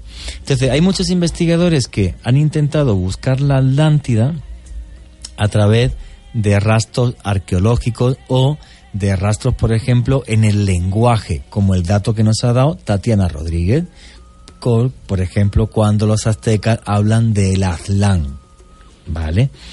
En las islas que hay en el Atlántico hay muchas curiosidades que nos indican o que nos empujan a pensar que la Atlántida existió. Me explico. Las Islas Canarias. Hay unas pirámides que son las pirámides de Weimar, que no está claro ni cuál fue su función ni por qué, pero serían unas pirámides que hacen un eslabón entre esa Atlántida y Egipto. ¿Vale? Las pirámides de Weimar, que son fotografiables, palpables, podéis buscar fotos y ponerlas en el numeral Mundos Luna Blue. Al sur de España hay una ciudad, hay una provincia que se llama Cádiz. Bueno, ¿cuál fue el último rey de la Atlántida? El rey Gadiro. El último rey Atlante fue Gadiro. Supuestamente Gadiro escapó y de ese hundimiento y hizo su primera ciudad en Gadir, que es como la llamaban los romanos, al sur de la península ibérica. ¿Quedaría algún rastro arqueológico de esa tecnología y ese conocimiento atlante en esa Gadir que hizo Gadiro, el último rey atlante? Sí. La civilización perdida de Tartesos, que aparece en la Biblia, se habla de las naves de Tarsis, como surjaban en el Mediterráneo, eh, era un lugar tan mitológico, lo que voy a decir a lo mejor pues no, no es polémico tampoco, o sea, una de las cosas que escribían los griegos de esa zona de España es que les sorprendía cómo los hombres desafiaban a los toros. Y es que a tal punto fue así que eh, al dios Hércules, para que se hiciera Dios, pasar de hombre a Dios, una de las diez pruebas fue robar los bueyes de Gerión, del rey de Tarteso. Porque allí desafiaban a los toros, ¿vale? Y había unos toros pues, que eran una cosa eh, tremenda. Es que el, el tema de los toros es un tema que tiene miles de años de antigüedad y viene del sur de la península ibérica. Entonces, ¿Tarsis se ha encontrado? No. ¿Se ha encontrado Tartesos? No. Restos arqueológicos hay todos los que quiera. El mayor tesoro de la península ibérica, el tesoro del carambolo, es un tesoro tartésico. Y pertenece a una civilización que no se ha encontrado en la ciudad. Y entonces dice, no, tiene que ser tartésico porque esto no pertenece a absolutamente nada. Podéis verlo, podéis ver unos candelabros de oro enormes en ese tesoro del carambolo. Juan Jesús, yo quisiera, bueno, Gio, Gio dice que porque no dejamos hablar a Diana y a Tatiana. Ay, yo, yo sí les Venga. quería contar un dato Dale. interesante, pues resultó ser falso, pero la verdad es que fue algo de mucha conmoción cuando salió. Y fue que en febrero de 2009 el periódico The Telegraph del Reino Unido publicó un artículo insinuando que usando Google Ocean, que es una extensión de la aplicación Google Earth, se podía ver un misterioso rectángulo bajo el mar en el Océano Atlántico. Entonces todas las personas empezaron a conspirar que esto pues era efectivamente la ciudad perdida de la Atlántida. Posteriormente, Google salió a decir que era completamente falso y que efectivamente esto se había debido más a un error de la carga de las imágenes. Ah, muy interesante. Bueno, sigo con la, sigo con la explicación. Juanja, pero un segundito, Dale, quiero dale. hablar de la Atlántida, una cosita chiquita. Eh, resulta que la Atlántida tiene su nombre porque para Platón y para muchos era la tierra de Atlas, la tierra del ser mitológico de Atlas. Atlántida, así como Atenas, es la tierra de Atena. Eh, a- esta es la tierra de Atlas, de este que es un gigante, un titán que carga el mundo desde el con el mar, ¿no? Ahí lo sostiene. Y bueno, hay un dato interesante y quiero leerles un segundo el texto original de eh, los diálogos de Platón Sí. en el que se habla de la Atlántida. Hay un sacerdote que se llama Critias, que es un egipcio, Eso. y él está hablando y dice, en los tiempos que siguieron hubo grandes temblores de tierra que dieron lugar a inundaciones, y en un solo día, en una sola noche, la tierra se tragó a todos sus guerreros. La isla de la Atlántida desapareció entre las aguas, y por esa razón hoy no se puede recorrer ni explorar en el mar, porque se opone a su navegación un insuperable obstáculo, una cantidad de fango que es lo único que quedó de la Atlántida. Eso está Ah. en los textos griegos. Es que, claro, es que ese texto es muy, no sé, como, como muy muy taxativo, muy muy claro, muy muy pum, ¿no? O sea, esto pasó y esto existió, ¿no? Aunque no queremos hacerle caso eh, a la historia. Bueno, ha habido ha habido más de 5000 expediciones científicas buscando la Atlántida. 5000 y se ha buscado desde en los Andes y hay gente que pensaba que estaba en el lago Titicaca Hasta eh, la Antártida. en Cuba eh, porque claro el- lo único que dice el- el- el- los textos de Platón es Sí, sí. está más allá de las columnas de Hércules Exacto. que es el estrecho de Gibraltar entonces con un dato tan vago Gadir Cádiz está ah, más allá de las columnas de Hércules Eh, las Islas Canarias, Madeira, Cabo Verde, se ha buscado Atlántida, América. América, toda América, por eso en Cuba y por eso, por ejemplo, En también Bolivia. Sí, mira, hay un dato, hay un dato que, que os va a sorprender, no sé si lo conocíais. En el Timeo y el Critias dice que en la Atlántida había elefantes. Sí, señor. ¿Cómo es el dios Chak de los mayas?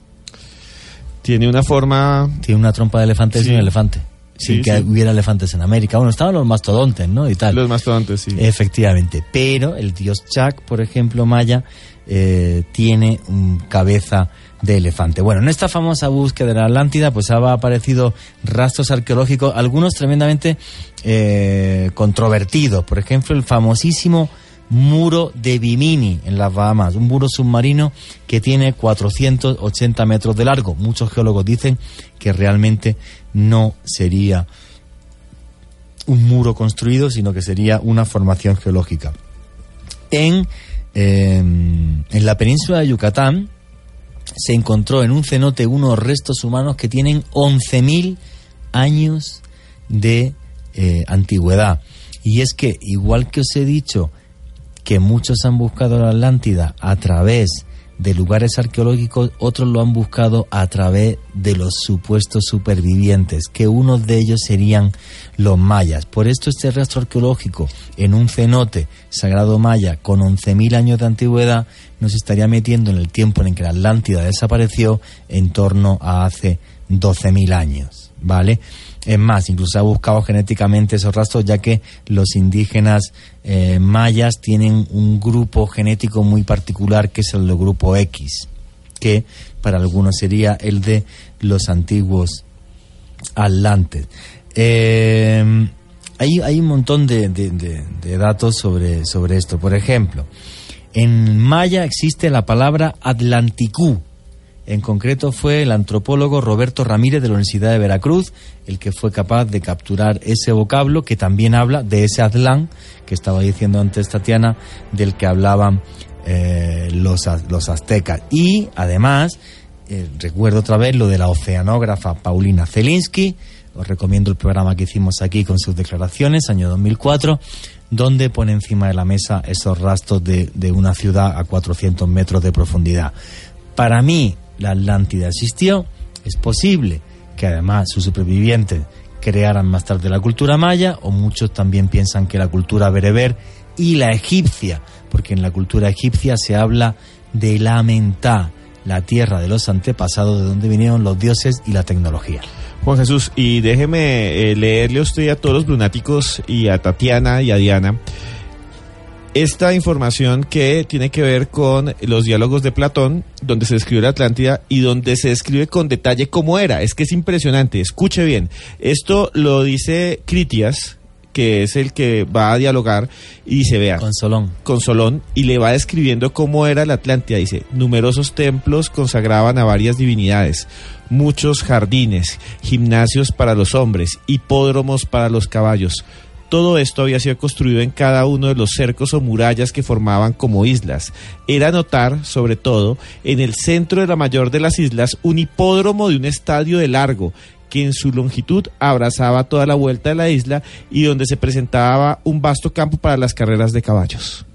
Es No. impresionante. Esa descripción es casi milimétrica. Y No, sobre es lo que es tremendo. o sea, y mire, Critias explica también esto, vea, dice, había elefantes, vean, se encontraban muchos elefantes, todos los animales tenían pasto abundante, lo mismo los que vivían en pantanos, en lagos o en ríos, como que habitaban en montañas y llanuras, y lo mismo el elefante entre otros, a pesar de su magnitud y voracidad, podía vivir en esas tierras.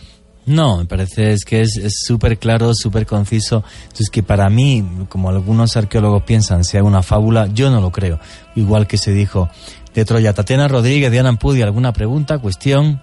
Comentarnos algo. Comentarios que ustedes tengan. Pues comentarios como una teoría de que la Atlántida quedaba, o bueno, era en realidad la Antártida, que dicen que eh, tras el movimiento continental, la Atlántida pudo haber quedado en la Antártida, en lo que hoy conocemos como la Antártida. Más que de la deriva continental, que sería algo de millones de años, eh, el caso es si la Tierra, si el polo magnético de la Tierra pudo llegar a girar, o si nos vamos a un tiempo muy, muy, muy atrás, como nos aparecen los mapas famosísimos del almirante turco Piri Reis, donde la Antártida está cartografiada sin hielo.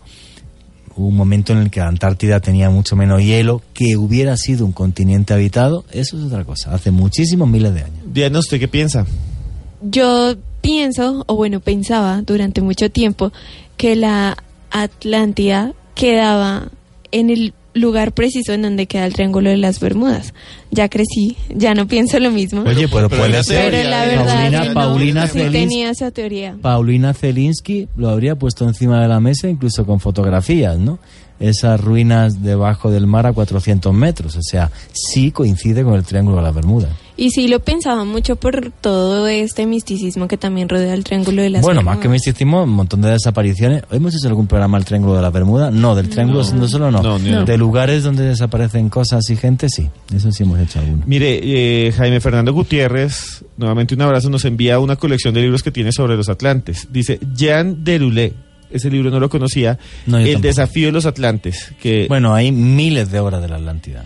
Y- miles. y tiene mapas y diseños de donde supuestamente estuvo la Atlántida y dice que, según Deruel, Deruel pudo haber estado en el Mar del Norte, en una zona que dice que se hundió al lado de los vikingos, al lado de Inglaterra. Sí, Zelandia, y creo. eso se complementa con la pregunta que nos hace Edgar Gajo, que dice, ¿se podría decir que los atlantes son los famosos extraterrestres llamados nórdicos? No, eh, o sea, no, No, para, pero una- para nada, nada. Ah, Cosa distinta es que hay gente que diga, bueno, pues volvemos aquí a, a la historia de esta ancien alien, vamos a ver. Hubo una intervención extraterrestre en el pasado, hace miles de años, y nos dejaron una tecnología fabulosa, tecnología con la que se construyeron las pirámides, y ese lugar donde estuvieron los extraterrestres fue ese continente atlante. Por eso Platón dice que lo que había eran dioses y que tenían una tecnología superior. Un lugar donde convivieron los hombres y los dioses de Atlántida, un lugar donde convivieron extraterrestres y seres humanos. Eso sí me parece que podría llegar a ser palpable. O sea, eso sí, ¿no? Igual que eh, nos hablan los dogones o los guanginas en Australia, los dogones en Mali, en África, a lo largo del mundo de ese tipo de encuentros, pues un lugar donde ese encuentro fue, digamos, más duradero y fructífero. Eso sí, y que la Atlántida fuera eso. Aquí Vida Paranormal nos dice que hay investigadores mucho más radicales que incluso ubi- ubican a la Atlántida en la misma Pangea. Eh, Antes bueno, de hace la historia. muchísimos millones de A- años. antes Wow. incluso de los dinosaurios. Yo no creo en eso. Yo creo que. No, yo tampoco. Yo, yo no creo que es tan antiguo, pero bueno, hay gente muy radical, pero a veces no tienen pruebas y que dicen eso. Y bueno, Vida Paranormal también dice que hay dos libros de Berlitz que hablan eh, de la Atlántida, Atlántida. y que también lo ubican en el Atlántico, Atlántico y que dice que el Atlántico podría llamarse así por la Atlántida. Pues viene de la misma raíz de Atlas, pero no, Sí. es, la, no es la conexión tan, tan, tan fuerte, ¿no? ¿Alguna pregunta más? ¿Algún comentario? ¿O seguimos? Bueno, dejamos que se estrene Diana, que está aquí la pobre. Aquí El- esperando. El, el país del Preste Juan. ¿Dónde estaba eso? El mítico reino del preste Juan, Juan Jesús. Primero, pues le, me- le quería contar a los internautas quién era, a los internautas, a los lunáticos. oyentes, a los lunáticos. Es que, es que, Ah, espere, ah, yo, les- comento Lo por qué dice internautas. Lo que pasa es que con Diana tenemos otro programa donde ustedes nos pueden escuchar hablando sobre cosas frikis. Se llama el Palacio del Friki Ah, y lo damos en la universidad. Entonces nosotros les decimos a nuestros oyentes internautas. Yo Por era cierto, parte de ese equipo oye, y me vu- vuestro blog, para la gente que quiera seguir vuestro Sí, blog. señora, en Twitter tenemos tenemos arroba damas de misterio, sin L intermedia, damas de misterio. Síganlas. Ahí estaremos publicando. Ahorita que tenemos una pequeña pausa de nuestras Institucional. sí, de nuestras actividades, vamos a estar subiendo nuevo contenido para que estén muy pendientes. Igual ahí pueden entrar y encontrar muchísimas Hay una cosa historias de Jane. Topan que se lo recomiendo, mejor dicho la voy a retuitear ya de Damas del Misterio, que habla de una, de una historia muy fuerte de algo nazi. Entonces es una cosa que tiene Uy, que para leer. otro programa venís y nos lo contáis, pero qué mala soy que no nos lo habéis dicho. Eh, lo bueno de aquí es que estamos dos generaciones, ¿no? La, la vuestra que es más... la que dice internautas y la que dice Sí. oyentes. Y la que y la que dice cine en celuloide, ¿no? Como la mía, ya Sí, que la estoy que más- dice papel carbón. sí, voy a llorar. Bueno, sigamos. Pero bueno, ¿Quién- ahora sí. ¿Quién era el preste Juan? Preste Juan era un pastor eh, conocido mucho entre los siglos XII y XVII y era bien conocido porque al parecer él era el dueño de un reino alejado del resto de los cristianos. Existe la leyenda de Era que como un este- reino cristiano en Asia. Exactamente, existe la leyenda de que este hombre convivía en una isla rodeada por, por personas paganas. Esta isla en principio se pensaba que estaba en India, pero posteriormente pues se ha ido mm, como traspolando la idea y actualmente no se tiene conocimiento exacto de dónde está. Pero es tan popular porque tiene muchas cosas que la hacen, ¿cómo decirlo? Como atractiva para las No, muy- muy personas. fabulosa y Entre muy- ellos, eh, el es gran espejo en el que se supone que Juan Preste podía ver todo su reino. Esto es una de esas cosas gigantes y grandiosas que se pueden encontrar y eso es lo que hace que tantas personas hayan querido investigar sobre esta Sobre todo porque, sobre porque efectivamente, conociendo la ruta de la seda, porque la seda llegaba hasta a toda Europa y al Vaticano, pues es posible también que, que conocimiento seguro y fe, ¿por qué no? El cristianismo, de repente algún predicador, incluso hace miles de años, hubiera sido capaz de llegar a algún lugar remoto de Asia y que en ese lugar remoto de Asia hubiera una comunidad cristiana. Lo increíble es que de esto hubo textos, como está diciendo Sí. Diana, desde el siglo XII hasta el XVII, comentando que había un reino cristiano en Asia, aunque nadie sabía decir exactamente dónde. Exactamente. El primer texto que salió de esto fue la crónica o historia de las dos ciudades en el año 1145. Apenas estaban gestando las cruzadas en esa época. Y ahí es donde el obispo Jabala de Siria habla un poco de lo que son los cristianos de Santo Tomás de la India, que se refiere específicamente a esta pequeña isla que al parecer tenía Preste Juan. Otro eh, de, lo, de esos acontecimientos, o más bien de esos libros que narran un poco de esta historia, es eh, la caída de Edesa, en la que también se cuenta un poco de cómo era esta isla y cómo todo allí era perfecto, porque no existían ladrones, no existía gente pobre, era como la utopía eh, Cristiana. Exactamente, la utopía cristiana en la que todas las personas hacían las cosas de manera correcta. Es que el, el cristianismo nació como una utopía preciosa, ¿no? Donde todos eran iguales y eso me parece maravilloso. Sí, igualitaria. Eh, Diana, ¿usted investigó algo sobre el libro de Marco Polo? No, le voy a contar el esto. libro de las maravillas. Marco Polo, eh, que hay gente que dice que no existió, para mí sí existió. Para mí sí. Y hay gente que dice que no existió, pero yo creo que sí. Él viajó supuestamente hasta la misma China y Mongolia. Sí, hombre, y fue conoció consejero del, del Kublai Khan. que es como el gobernante de los mongoles. Bueno, era el el nieto de Genghis Khan, el hombre que tuvo el mayor imperio de la historia en kilómetros cuadrados, desde Turquía hasta China. El mayor imperio global que se haya conocido en la historia. Y que además eh, uno de cada cinco chinos tiene sus genes. No, de su abuelo. de- no, de su eso es muy exagerado. Vamos a vamos ¿Qué vamos es esto? No, ¿es Se en os- serio? Se os está yendo la bola. Vamos a ver. Gengis Khan, su, su abuelo, era un señor que, pueblo por el que pasaba, violaba a todo el mundo. Exacto. Sí. Entonces se calcula como juraría que es un 2% de la población mundial desciende de Genghis Y en Khan. En Asia ese 2% pues es mayor, es Más un alto. 10%, un 15%, pero sí, Genghis Khan violaba absolutamente a todo el mundo. que era Timoshin, ¿no? Hasta El nombre. ah, eh, eh, Te- Temujin Yesugai, que Ajá. significa forjador de hierro y acero, para Sí, ser señor. exacto. Pues resulta que Marco Polo, eh, con la historia aquí que nos cuenta. Oye, parecemos Diana, dos abuelos cebolletas hablando, Esteban, ya que te lo ponemos ahí en plan tertulia el- cultureta. El, el pasado parecemos dos abuelos cebolletas. Así como el pasado en presente. Eh, recuerden ustedes, Marco Polo, en el siglo, en el año de 1298, escribe un libro, o dicen que dicta un libro, que Sí, se llama El la libro cárcel, de sí. las cosas maravillosas. El libro de las En ese libro se habla de criaturas extrañas, eh, seres que solo tienen una pierna, que se llaman siapodos, que atacan a la gente a patadas, otros que se llaman los blemias, que tienen su cara en el pecho y que ahí devoran hombres, que son caníbales, y sinocéfalos, hombres con cabeza de perro. Pero hay una cosa súper fuerte, Diana, escuche, dice en ese libro lo siguiente, en el principio los tártaros no tenían un gran señor que los gobernara a todos, pero te- tenían que pagarle un tributo al preste Juan, que era el gobernante cristiano de las tierras de Oriente. Uy, qué bueno. Y eso lo escribe Marco Polo o lo dicta en 1298.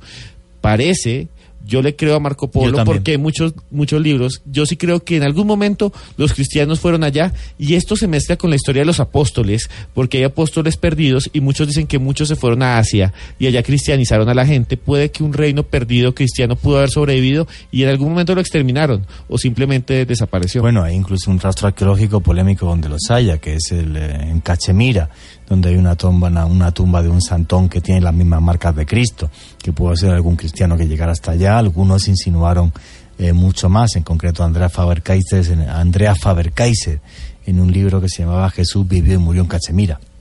Aunque eso es otra historia. y Diana, ¿qué más dicen sobre el preste Juan? Yo también creo mucho en esta historia realmente porque hacia el año 1165 se empezaron a conocer cartas de lo que parecía eran escritas por Preste Juan. Entonces él en estas cartas narraba cosas maravillosas de este pequeño reino que él tenía. Aseguraban que era que reinaba 72 reinos, o sea, era una porción de tierra bastante grande. Además de eso, siempre que él pasaba tenía cerca de 10.000 caballeros y 100.000 soldados que lo acompañaban. Su tierra era rica en plata y en oro.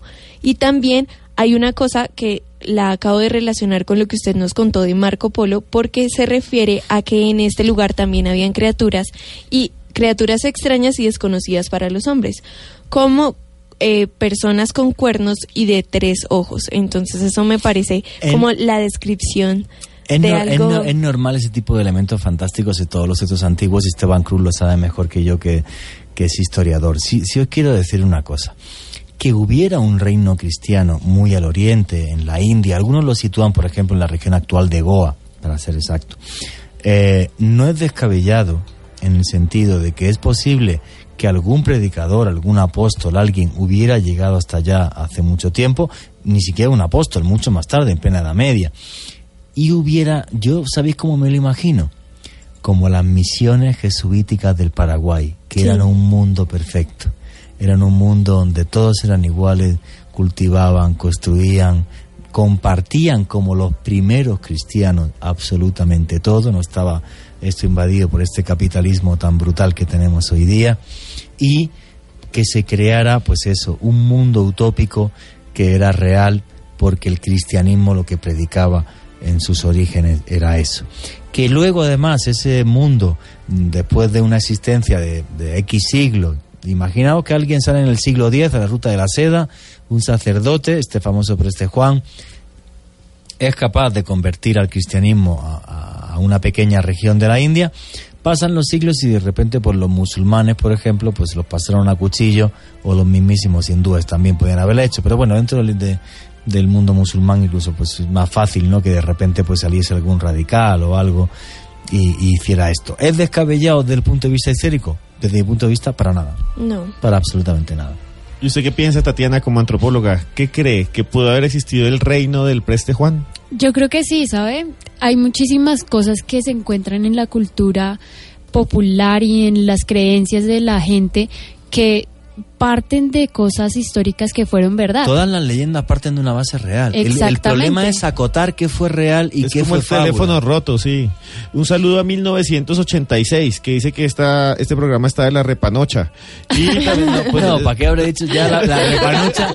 Repanocha es la palabra clave entre ¿Pero los, qué entre, es entre, los, entre los lunáticos. O sea, no, pues que un día metí la pata, tú no escuchaste el programa, y entonces, no sé, me emocioné con esto que me da de vez en cuando y dije repanocha, que en mi país es como decir, ahí va caramba, y aquí me he enterado que panocha es otra cosa. Pues, son como unas galletitas. Sí. Son, son como galletas, ¿no? Las panochas. ¿Sí? Sí. Sí. No, eso- arréglalo, Me arréglalo. acabo de enterar, no. No, yo siempre pensaba en eso, yo estaba pensando en esa panocha. Pero bueno, entonces, eh, dice Jaime Gutiérrez, Juan Jesús, que tal vez el preste Juan era una alusión europea a los coptos que estaban en Egipcio. en No, Egipto. porque los egipcios estaban al sur de Europa, no, no, está, no se habla de un lugar lejano en, en Asia. Eh, los coptos eran conocidos por los católicos desde el minuto uno. Bueno, al revés, los católicos conocieron a los coptos que eran anteriores, o sea, ser los primeros cristianos en el sentido de que fue la primera escuela de catecismo de la historia, Pantaneo, juraría que fue año 92 después de Cristo, Alejandría. Sí, señor. Y bueno, eh, otras cosas interesantes sobre el preste Juan es que muchos lo sitúan en India, en el norte de India o en el norte de China. Y que en esa zona lo que es muy extraño es que la vestidura o la, la ropa de los chinos tradicional se parece mucho a lo de los monjes sacerdotes medievales, que son estas especies de sotanas grandes. Sí, es que hay más de 50 etnias en China, entonces claro. Y se piensa que, y en ese lado hay una etnia que tiene similitudes con, eh, físicamente con los europeos. Ah, que no tienen los ojos tan rasgados y dicen que puede estar ligada a antiguas misiones o grupos que se fueron hasta allá cristianos y con el tiempo se mezclaron. Sí, a mí me parece eh, tremendamente sensato. Queda muy poco tiempo. Vamos a ver, quiero haceros una pregunta a los tres. Si tuvierais plata y tiempo, toda la plata del mundo y todo el tiempo del mundo, ¿qué mundo perdido iríais a buscar, Tatiana? Lemuria. Lemuria, el gran continente del Pacífico, que quedarían restos en Mohenjo-Daro y Jarapa, en Pakistán, la isla de Pascua, Indonesia, pirámide de Gunung Padang. Un día haremos un programa sobre Lemuria, era uno de los temas que iba hoy, obviamente no, no ha dado tiempo. Diana Ampudia, La Atlántida, obviamente, a ver si está debajo del Triángulo de las Bermudas. la Atlántida, qué bueno. Esteban. Esteban Cruz, Yo realmente hay un lugar que se llama Umpalá. Es un pueblo que queda aquí en el valle, eh, eh, digo, al fondo del cañón del Chicamocha. Y en, si no es un valle. Y ese lugar. No, no, es- no se fue muy lejos. Es que eh, de- se cree, hay unos escritos de un capitán que era Galeano, creo que es él, Alcides Galeano, de- me puedo estar equivocando, ojo, me puedo estar equivocando, que dice, no sé si es él directamente o Fray Pedro Simón, que dice que había una pequeña ciudad perdida de los indígenas Guanentá, de los guanes, que eran los que vivían en Santander. Esa ciudad y ese pueblo nunca se encontró. Ay, Y Dios, es aquí en Colombia. Qué bueno. Pero eso es súper bueno. interesante. ¿Cómo se llama? ¿Cómo se llamaría? Guanentá, Guanentá. es el nombre que le da incluso de una provincia que se llama Guanentá y la zona se llama la zona de Umpalá. Incluso hay mucha gente que dice que en esa zona hay restos arqueológicos, habría que averiguar esa zona de Umpalá. Qué bueno. Pues yo si tuviera toda la plata y todo el tiempo del mundo, madre mía, yo creo que buscaría el Paititi. El Paititi. Sí, No, el no niega las costumbres españolas. No, sí, de buscar el oro. Ahora yo no, sí, lo del, lo del Paititi, sobre todo después de, de- de enterarme en Perú de todo lo que me enteré y lo que, lo que investigué. Yo creo que el Paititi. También a lo mejor algún sitio en el Sáhara. Me gusta tanto tanto el Sáhara, pero no, mundo perdido auténtico, sí. Buscaría el Paititi. Juan Jesús, antes de eso, quiero subir unas fotos a mi Twitter que es arroba cruz escribiente, que va a estar en el Twitter de todos, de Juan G. Vallejo, Desmejorada y de Antroposcura. Así con el arroba primero lo buscan de un palá que ahí se construyó una ciudad, dicen que esa es la zona donde está la antigua Guanentá, y es un pueblito chiquito que está perdido en el tiempo. Es más, muchos dicen que es como un pueblito fantasma español en Colombia. Abajo, Qué bonito, lo estoy viendo es ahí, qué bonito. Y todavía tiene calles sin pavimentar y todo porque pues eh, es todavía empedrado y queda en el fondo, fondo de la zona del cañón de Chicamocha. Qué bueno. Bueno, señores, pues ciudades perdidas y mundos perdidos a lo largo del planeta y aquí en nuestra amada Colombia. Posiblemente El Dorado, Paititi o Guanentá. La verdad que jamás lo había escuchado. No sé ustedes cómo me gustan a mí estas charlas y estas tertulias del misterio entre un grupo de locos que lo hacemos sin guion, con mucha alma, leyendo mucho y con mucho conocimiento. Qué hermoso es sentirse como Indiana Jones. Recuerden que para sentirse como Indiana Jones no hay que tener ni mucho tiempo ni mucha plata, hay que tener muchas ganas, porque aquí en Colombia tenemos la zona inexplorada más grande del mundo, el Parque Nacional de Chiribiquete, ciudades perdidas como Guanentá o reinos olvidados como El Dorado. Si algún día salen y los buscan, seguramente no encontrarán nada, salvo la magia de seguir el camino de lo fantástico. Qué bueno aquí Ricardo Acevedo que me pone esa música de Indiana Jones. Qué buenos recuerdos me trae. Señores, háganlo, que no hace falta salir de nuestro país, de Colombia, Guanentá, El Dorado, El Paititi. Leyendas que nos hablan de mundos mágicos que están aquí. Les repito, si los buscan seguramente no los encuentren, ni falta que hace, pero les aseguro que vivir ese camino mágico marcará sus vidas para siempre. Atrévanse a ser niños, aunque ya seamos un poco mayores. Y nunca, nunca, nunca olviden que vivimos en un mundo mágico, porque está repleto de misterio. Luna Blue, periodismo de misterio en la radio colombiana. Luna Blue, de lunes a jueves a las 10 de la noche por Blue Radio, la nueva alternativa.